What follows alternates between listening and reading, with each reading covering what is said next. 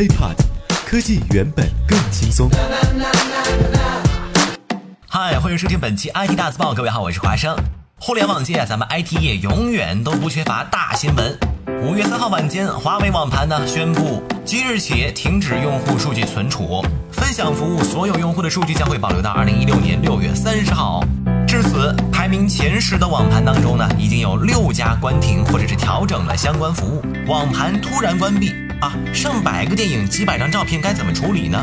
面对突如其来的变故，已经习惯了免费存储的众多网民难免的大吐苦水。要知道，六家要关停的网盘，影响的用户多达二点三七亿人，影响之大可想而知。你说这用的好好的网盘，为什么要集体关闭呢？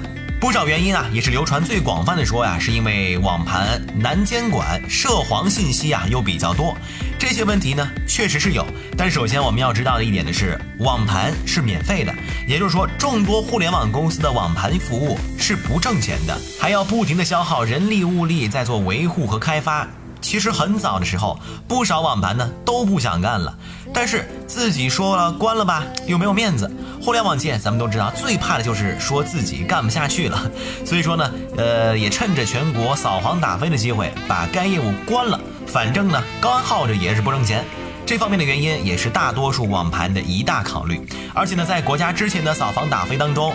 也确如大家所说，被一些好人啊不，呃，被一些坏人利用。呃，比如说，像幺幺五网盘呐、三六零云盘呐和乐视网盘等等。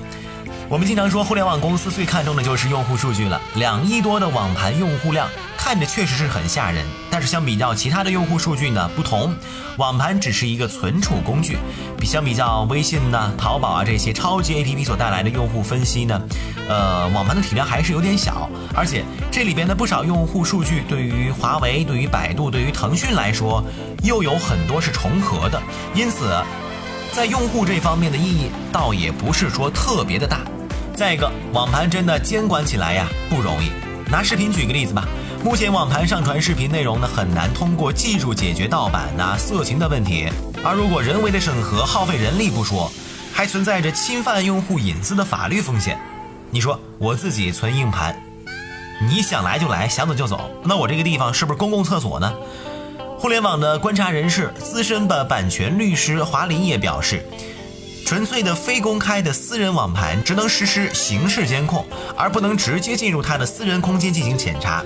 啊，因为啊，网盘的服务商提供的是存储服务技术，而不是存储内容本身。网盘从根本上来讲还是用户的私有空间。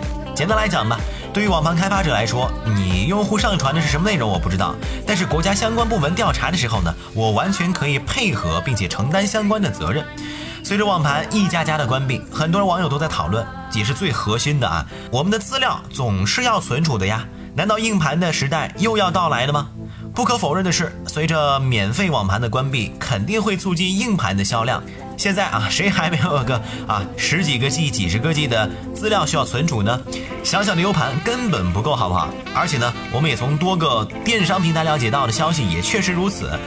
近期几乎所有品牌的移动硬盘销量都在上涨，单价呢三四百元的名牌一个 T 的移动硬盘啊，销售的是最好的，有的甚至干脆啊取消了优惠措施。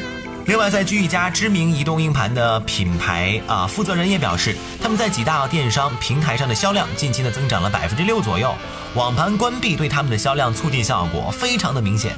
根据苏宁易购提供的数据显示，在四月份电脑存储类销售。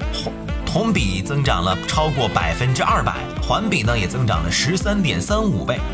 实际上啊，近两年移动硬盘的最大对手呢就是网盘。在消费者对存储需求量越来越大的情况下，两者呢可以说是此消彼长的关系。但是网盘关了，移动硬盘真的能够火的很久吗？这一轮的网盘关停潮，我们可以说是集体宣告这种免费商业模式的失败，但绝不是网盘的失败啊！咱们不用悲观的是，在一个成熟的市场环境当中呢，只要用户有充分的需求，慢慢呢一定会有新的服务来填补。那么相对于网盘，硬盘自己的短板也是难以避免的。不少呢公关从业人员表示，那我们举办一场企业发布会，准备资料可以达到几个 G 甚至十几个 G。靠 U 盘和移动硬盘点对点的传输，执行起来效率低下，咱不说啊，甚至完全不可行。而网盘就很好呀，可以很好的解决这个问题，只要有网络就可以随时使用，特别的方便。不只是使用方面的问题，网盘呢推出了这么长的时间以来，给个大网络平台带来大量的用户。虽说用户数据不是特别重要，但是使用习惯就重要多了。想想当初啊，滴滴和快递的烧钱大战，不也就是为了培养大家的使用习惯吗？现在烧钱基本上已经停止，但是用户的使用快车习惯已经养成了。咱们再来说回网盘，在这几年呢，网盘的免费培养模式下。大多数用户已经习惯了在线存储，而且呢，很多的人越来越意识到，更稳定的服务、更安全的数据保障，比免费的大空间更为重要。所以说，未来可能很多人愿意尝试付费的存储服务，只要用户付费能够分担。啊，服务商的监管成本呢？那么网盘就会继续的发展，而且这次关闭只是网盘的免费使用服务，那么充值会费的会员在功能上并没有受到什么影响，因此现在一些网站的收付费 VIP 用户还是可以继续享受服务的，未来这种用户呢也肯定会越来越多。当然了。华生舍身处地想啊，如果我或是一个付费的 VIP 客户，那么网盘需要做的还有一件事情，就是因为网盘呢不只是纯个人化的信息存储，还有难以割舍的资源分享功能。那么那些淫秽不法的消息传播，对于知识产权的侵犯等等，也都是在传播环节暴露的最多的问题。那么，到底到那个时候怎么划分用户和平台的责任呢？需要更进一步的明确。如果明确之后，可能华生这样的用户会选择进行付费的网盘。关停风波之后，今后网盘的市场将会怎么发展？或许生存下来的网盘会转型升级啊，找到一条发展之道。但也不排除剩下的巨头们呢，今后玩割韭菜的这个收紧策略。华生作为用户啊，还更是希望前一种结果啊，毕竟能够拥有更好的安全的服务才是众望所归。希望大家跟华生一样，不希望每天出门带一大硬盘满大街的逛荡，对吧？这是小芳干的事儿，不是我。OK，以上呢就是本期 IT 大字报的全部内容了。呃，刚才呢就在录制之前和一位咱们 IT 大字报的听友在国外的。呃，一个胖纸在交流的时候呢，说他在国外还不知道有这样的信息，也希望啊，呃，这条内容能够被更多的朋友听到，帮助更多的朋友。如果想和我取得更多交流的话呢，华生的个人微信是 T R U E H A N，我的微博是 HipHop 华先生，也欢迎大家关注我的喜马拉雅账号。我们下期再见，拜拜。